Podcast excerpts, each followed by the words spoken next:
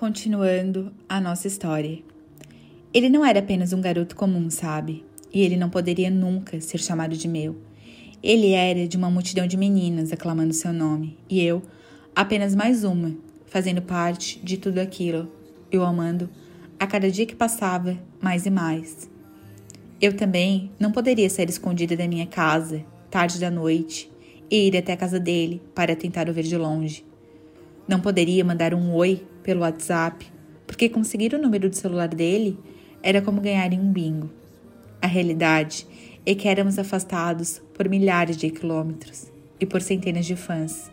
Ele era apenas um cantor famoso, fazendo shows ao redor do Brasil, e eu, uma mera menininha do interior, e talvez também não fosse a mais bonita que ele viesse a conhecer. Porém, creio que ninguém o amaria tão verdadeiramente como eu. Agora eu fiquei com vontade de te revelar um segredo. Você o conhece.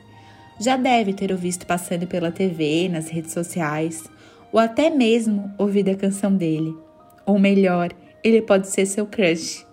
Não precisa ficar com vergonha, se sim, não me importo. Aprendi a conviver com ciúmes. Mas quero continuar te contando, porque essa história é muito mais minha do que dele. Mas antes, posso te presentear confessando algumas características dele. Você quer? Para isso, continue me ouvindo nos próximos episódios.